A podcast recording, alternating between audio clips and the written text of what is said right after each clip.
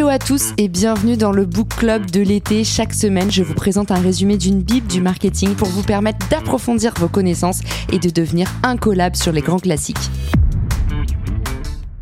Bonjour à tous et bienvenue dans ce nouvel épisode du Book Club, votre club de lecture préféré pour l'été. Cette semaine, on s'attaque à une bible du développement personnel et spirituel. On va parler des quatre accords Toltec de l'auteur mexicain Don Miguel Ruiz. Publié pour la première fois en 1997, ce manifeste s'appuie sur la tradition spirituelle des Toltecs, un peuple ancien du Mexique.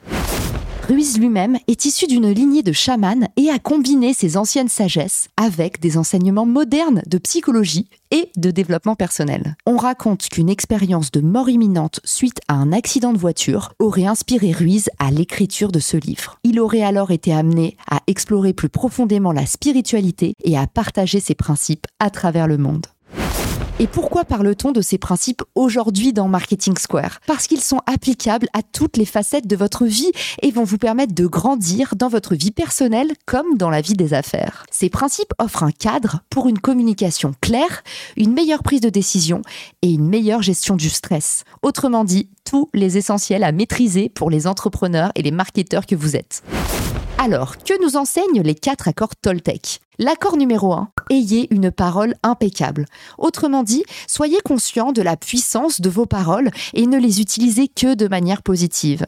Vous connaissez l'adage, lorsque vous pointez quelqu'un du doigt, cinq doigts se pointent contre vous, ou quelque chose comme ça.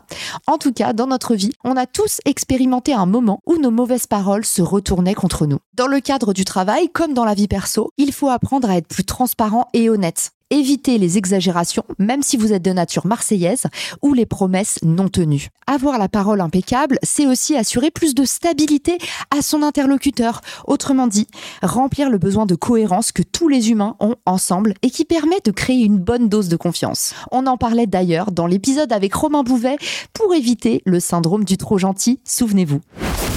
Deuxième accord, et celui-là est bien difficile à tenir quand on est parisien, ne prenez rien personnellement. Ne vous laissez jamais influencer par les opinions des autres. Par exemple, si votre produit, votre offre ou votre campagne ne donne pas les résultats escomptés, ne soyez pas dans la peur du jugement des autres, soyez constructif. Au lieu de vivre les choses comme un échec personnel, voyez-y une occasion d'apprendre, de s'adapter et de s'améliorer en continu. Vous connaissez l'adage de la Française des Jeux que j'adore, 100% des gagnants ont tenté leur chance. Autrement dit, on ne vous en voudra jamais d'avoir essayé, vous êtes déjà dans la bonne direction. Troisième accord, ne faites pas de suppositions. Ne confondez jamais intuition et interprétation, le moment où la peur s'exprime. Cherchez toujours à clarifier et à comprendre plutôt qu'à supposer et présupposer à la place des autres. En marketing, cela pourrait signifier tester différentes stratégies et s'appuyer sur des données réelles plutôt que sur des ondits et des bruits de couloir. Dans notre vie personnelle, cet accord va nous servir à pacifier nos relations, donner plus de chance à notre interlocuteur de potentiellement s'être mal exprimé au lieu de lui attribuer tout de suite les pires intentions. Je n'oublierai jamais une phrase que m'a dit mon ami Myriam Corteville. Coach en développement personnel et en processus de transformation, Myriam m'a dit un jour Where attention goes, energy flows. Autrement dit, partout où vous posez une intention, vous faites exister cette intention pour de vrai. En d'autres termes, vous êtes grandement responsable de la réalité que vous vivez. Et l'avantage de la responsabilité, c'est qu'on a le pouvoir dessus et on peut décider de vivre autrement. Quatrième accord, faites toujours de votre mieux. Votre appréciation du meilleur ou du mieux peut varier, mais l'important est de toujours faire de son mieux en toutes circonstances. Pour un entrepreneur, ça va signifier continuer à persévérer, même en période d'échec, de difficultés, et chercher constamment à s'améliorer et à innover. À chaque fois que j'ai connu des moments difficiles dans ma vie, ma mère m'a dit Est-ce que tu as fait de ton mieux? Et souvent, je répondais oui et j'allais mieux. J'avais réalisé que certaines choses sont tout simplement hors de notre contrôle et surtout j'ai appris à savoir attendre, car bien souvent, on n'obtient pas les choses immédiatement. C'est que le moment n'est pas encore arrivé ou que le futur a de meilleurs plans pour la suite. Alors, comment mettre en action ces principes dès demain? Pour avoir la parole impeccable, c'est facile. Commencez par évaluer votre communication interpersonnelle de vous-même à vous-même, car souvent, on est son pire juge et on est déjà agressif envers soi-même. Évaluez aussi votre communication relationnelle et entre collègues dans le cadre de l'entreprise. Êtes-vous toujours clair, honnête et positif? Posez-vous la question de ce triptyque, particulièrement en cas de conflit. Vous serez surpris de la magie de la transparence pour résoudre des conflits parfois bien ancrés et qu'on pense irrésolvables. Deuxième action à mettre en place dès demain, pour ne rien prendre personnellement, pratiquer la résilience.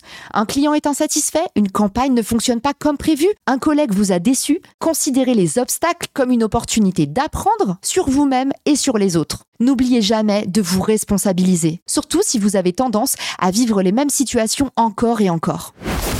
Pour ne plus faire de suppositions, cherchez à instaurer une culture de l'apprentissage dans votre entreprise comme dans votre vie personnelle. Encouragez les tests, l'analyse, la remise en question régulière et veillez à ne pas rester trop souvent dans votre zone de confort ou dans vos acquis. Et enfin, pour faire toujours de votre mieux, tout d'abord, cultivez un entourage positif. Ensuite, définissez des objectifs clairs pour vous-même comme dans le business. Et suivez vos progrès pour vous assurer que vous faites toujours de votre mieux pour les atteindre. En traquant votre progression plutôt que la réalisation directe de vos objectifs, vous serez plus à même de rester positif tout au long du chemin. Je vous donne un exemple concret.